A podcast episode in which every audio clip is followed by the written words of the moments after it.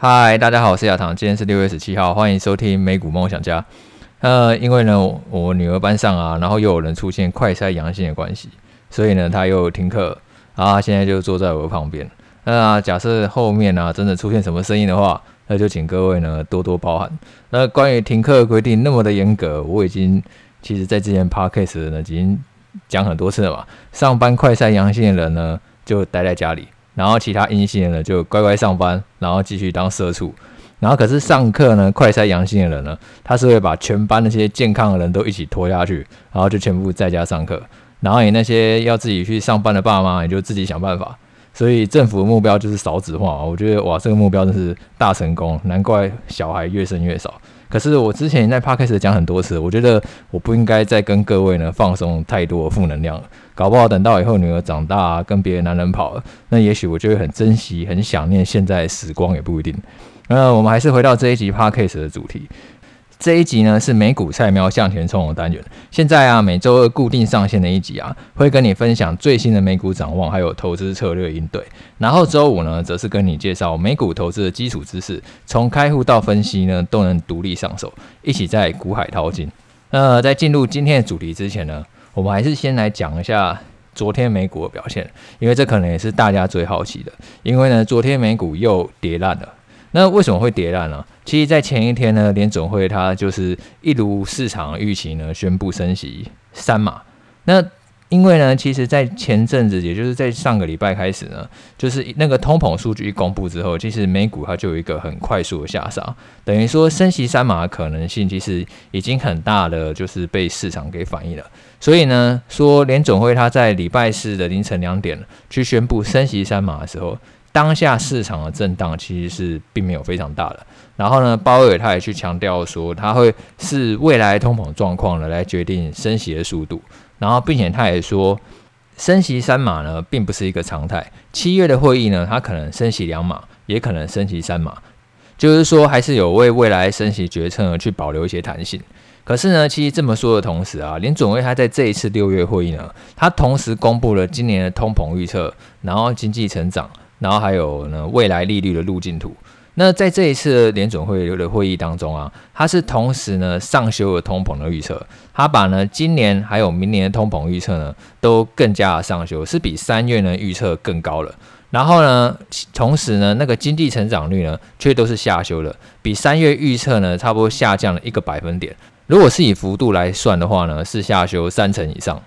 那通膨上升了，然后经济成长却下滑，所以其实可以很明显感觉到说，美国近几年，它确实就是在渐渐的趋缓。可是，在这个时刻，联准会它的货币政策却并不能呢给予这个美国经济呢更多的支持，它反而呢却是要收回资金了。它把未来呢的利率预测呢，在这一次呢都上修了。原本呢三月是预测说今年底的利率啊会是百分之一点九，那现在呢上修到百分之三点四，然后明年的底的利率呢会是百分之二点八，然后现在呢就上修到百分之三点八。白话来讲话就是说。联准会呢，它这一次它的预测通膨幅度啊比上次高，然后成长呢比上次低，然后升息呢比上次快，所以整个股市呢又再度陷入一个恐慌的气氛啊。虽然说联准会它公布利率决策的当下呢，股市的反应并没有太大，可是隔天也就是昨天呢，我们看到说哇，股市又是腥风血雨的一天。那我觉得呢，未来啊可以去观察，就是说，因为一直升息的关系啊，势必呢一定会影响那个美国民众的消费力。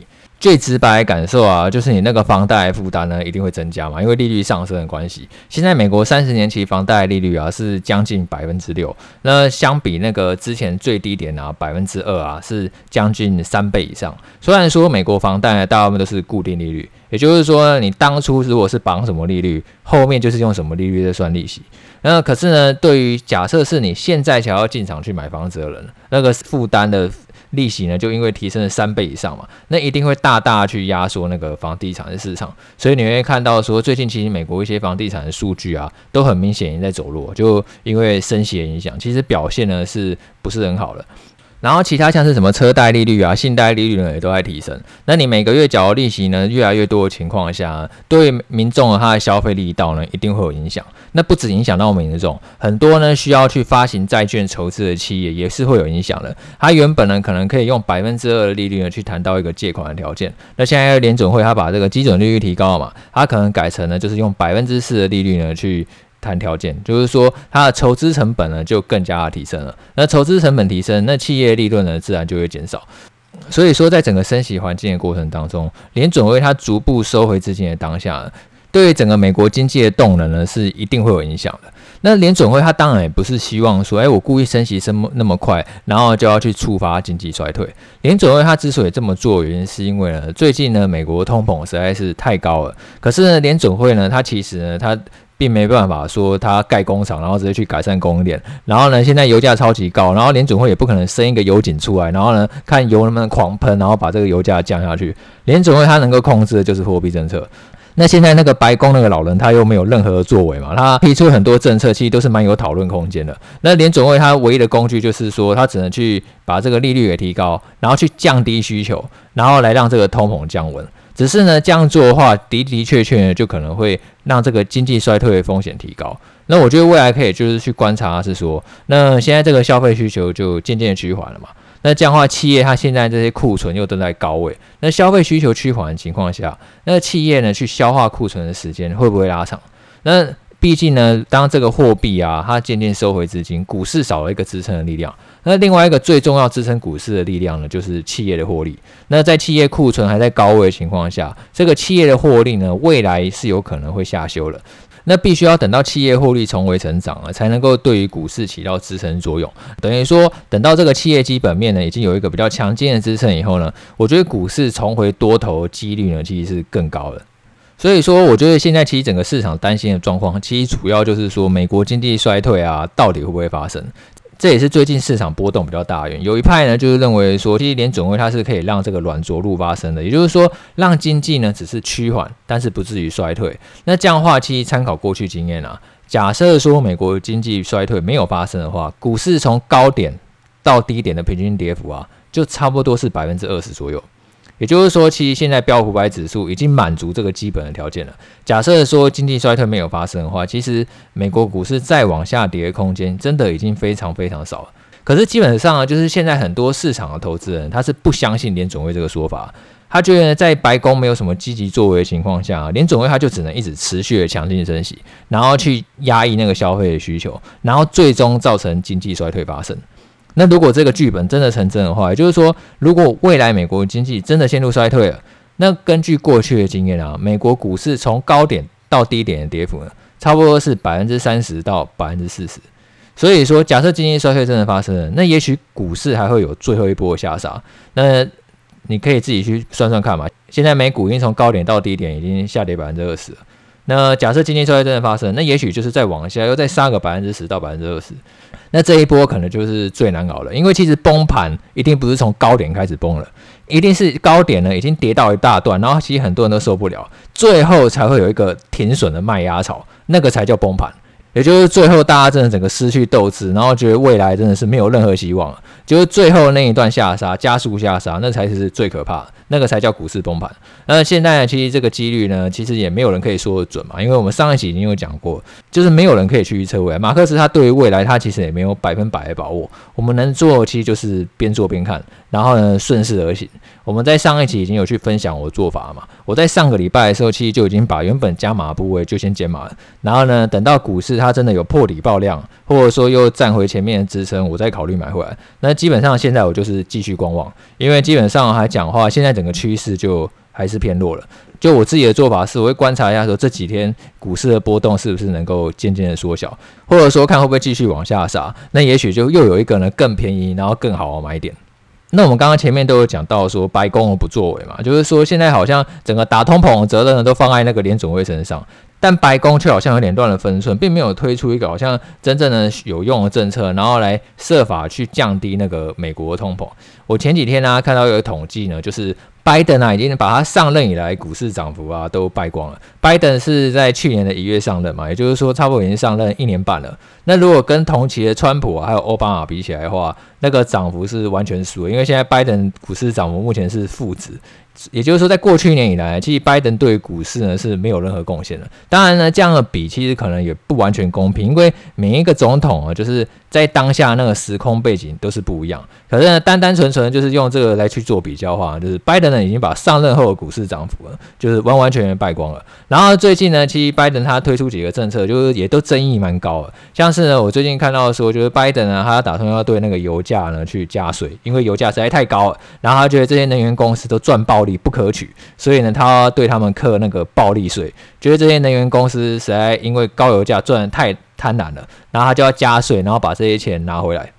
可是其实这样很奇怪哦，因为现在原油为什么会那么高？就是因为供不应求嘛。因为现在这个产能太少，然后需求太旺，所以导致这个油价呢节节高升。所以呢，其实比较正确的做法应该是你要去设法增加那个能源的供应。而不是反过来，你反而还去对这个能源公司课重税。那你一旦这个重税真的课下去，那你能源公司的利润就变少了。那能源公司利润变少，它就更没有钱了，可以去扩大产能。那这样的话，在产能进一步受限的情况下，其实油价是很有可能会更高的。所以有时候错误的政策呢，是比贪污更可怕。那拜登一说要对这个油商加税啊，其实美国原油协会啊，他就马上给拜登写一封信，他就说你加税就只会适得其反，因为会使油商啊在最需要扩产的时候呢缩减投资。然后他还给了林林总总差不多十点建议，像是要取消开发限制啊，然后授权能源基础建设的项目，然后还有加快能源出口。放宽投资限制等等，那只是以拜登立场来讲话，其实拜登他因为是民主党嘛，他们基本上呢对于绿能就是比较支持的。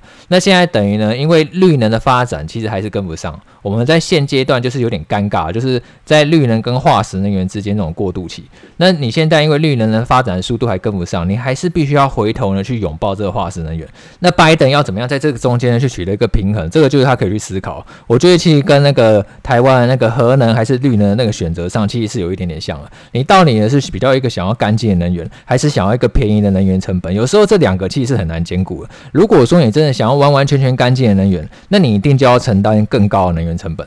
你不可能又想要干净的能源，然后又想要便宜的能源成本，这两个有时候是很难去兼顾的。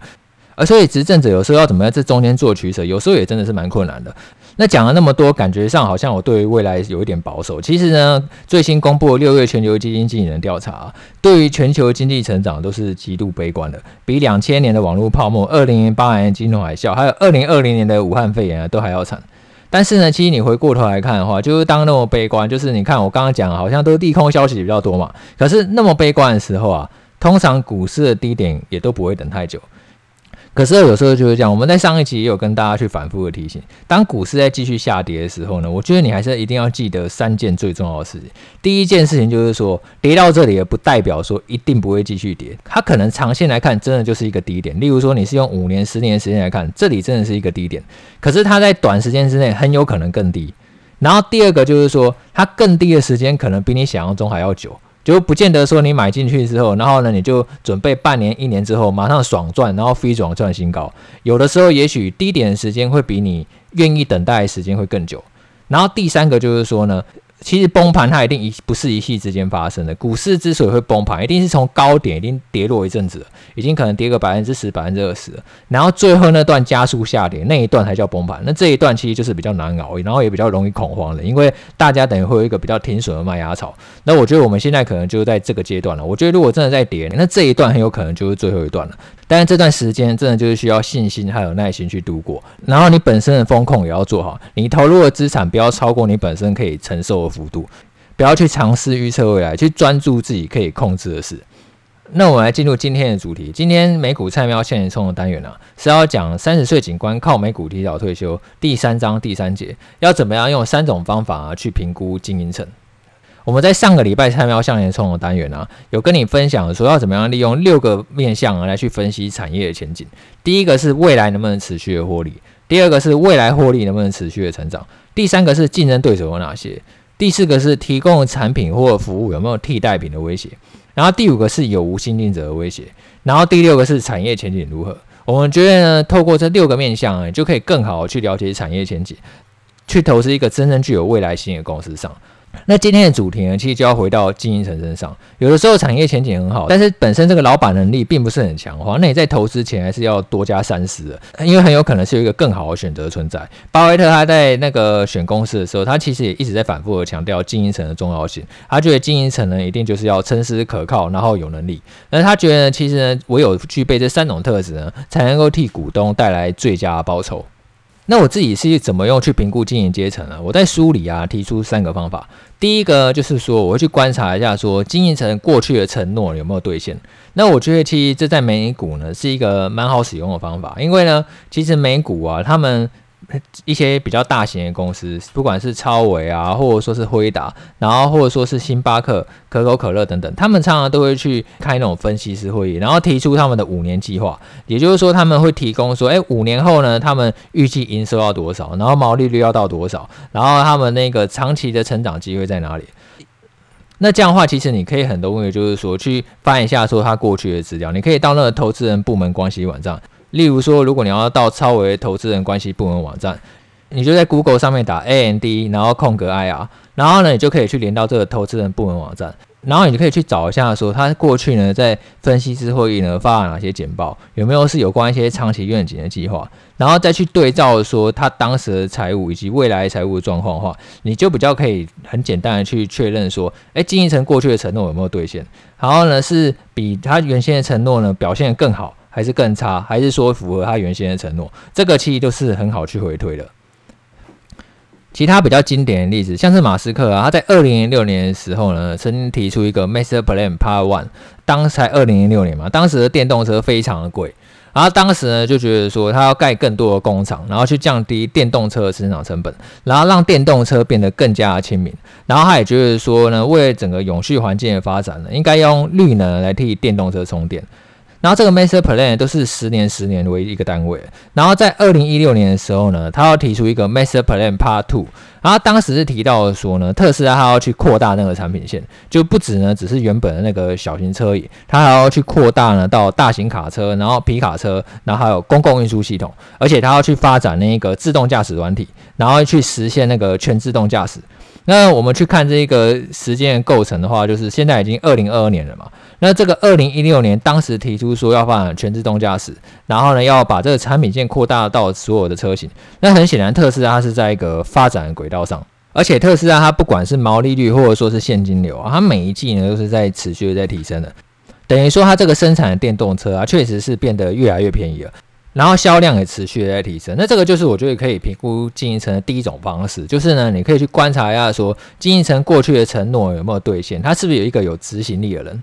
然后第二个我会去观察经营层的方式啊，我我在书中是写说我会去观察经营层的言行。那我当时也一样是以特斯拉 CEO 马斯克为例子。那现在看起来我真的写的大错特错。如果呢我当时呢就重压特斯拉的话，我现在又多了一档了至少上涨十倍的股票。那我当时是怎么写的？我当时写说呢，因为二零一八年五月的时候啊，特斯拉就是召开一个例行性的季报的电话会议，然后会中就有分析师去问马斯克一个问题，然后当时马斯克就觉得这个问题实在太无聊啊，他就拒绝回答。然后当时他就因此去导致那个股价大跌。然后在二零一八年八月，就是时隔三个月的下一次季报会议啊，马斯克他一召开电话会，他就马上跟那个分析师道歉。然后呢，后来当天股价又大涨。那我当时在书中是写说，我觉得这样前后态度呢差异实在是太大。然后呢，就这样就实在让人很难投资特斯拉。我现在就很想把这一页撕掉。虽然说马斯克这样的作为其实是很屁孩，可是。就像我上一部分讲的，其实马斯克他的执行力还是非常厉害。我们不能因为屁孩，然后就去否定他的能力。虽然说马斯克他现在在推特言行还是非常的屁孩，但是你不得不说这个人的执行力就是非常的惊人。那这样的话，其实我当时书上应该有写说，你重要特斯拉的话，你现在就财富自由嘛。只是呢，我们就讲啊，因为其实就没有人可以去预测未来嘛，大家都是根据当下的情况，然后去评估未来的表现。现在反而可以去想想看，是说，诶，那这样的话，特斯拉未来成长的空间是不是还是继续存在？那我觉得其实很明显，未来还是有继续成长的空间的。像特斯拉，他说二零三零年的时候，他这个电动车的销量要达到两千万辆。那虽然呢，马斯克言行非常非常的屁孩，但是我还是蛮相信他的那个执行的能力啊。在第三个观察指标，就是说我会去观察一下，说经营层的持股市值啊，是不是大于所领的酬劳？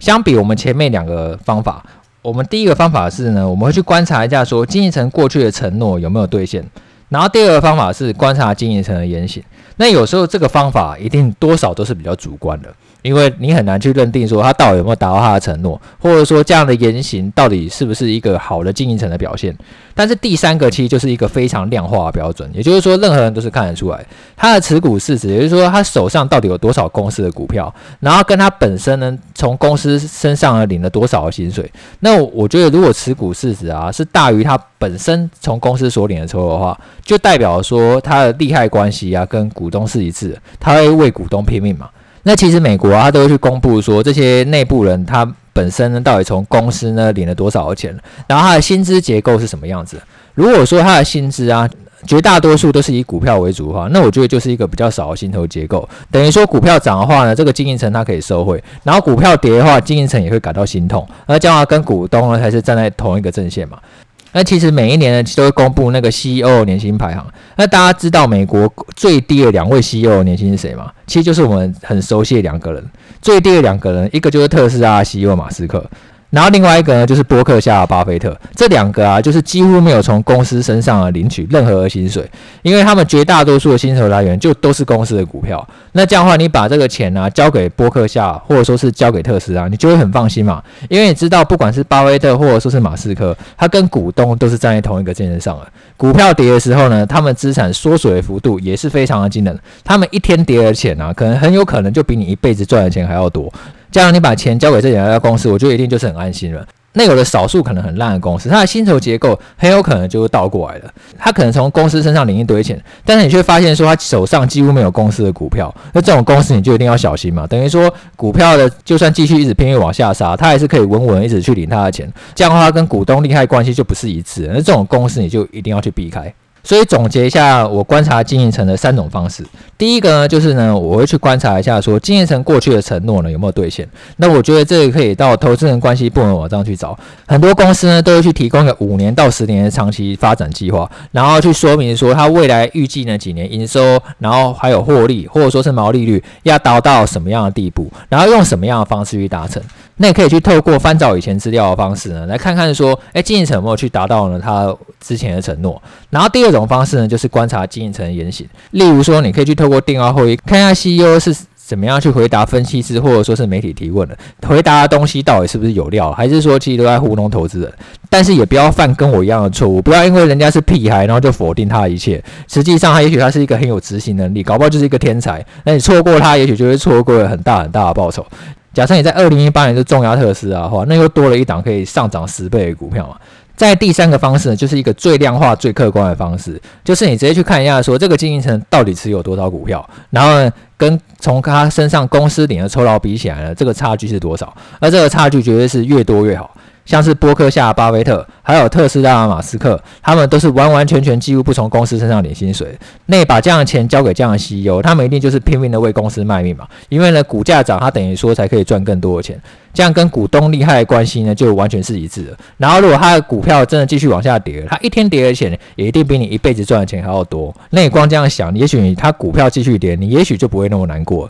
那关于薪酬查询的网站呢？因为这本书其实是二零一九年出版的，我发现这个网址其实现在好像是不能用，所以呢，我又放了一个新的网站，也就是说是可以正常使用了。那我就放在 p a c k a g e 的资讯栏里面，大家可以去参考一下。好，那今天这样喽，祝大家投资顺利，拜拜。你录完了？对，我录完了。